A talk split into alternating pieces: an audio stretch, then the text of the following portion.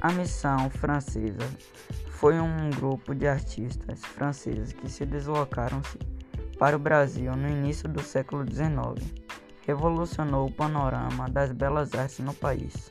introduzindo um sistema de ensino superior acadêmico e fortalecendo o neoclassismo, que ali estava iniciando seu aparecimento.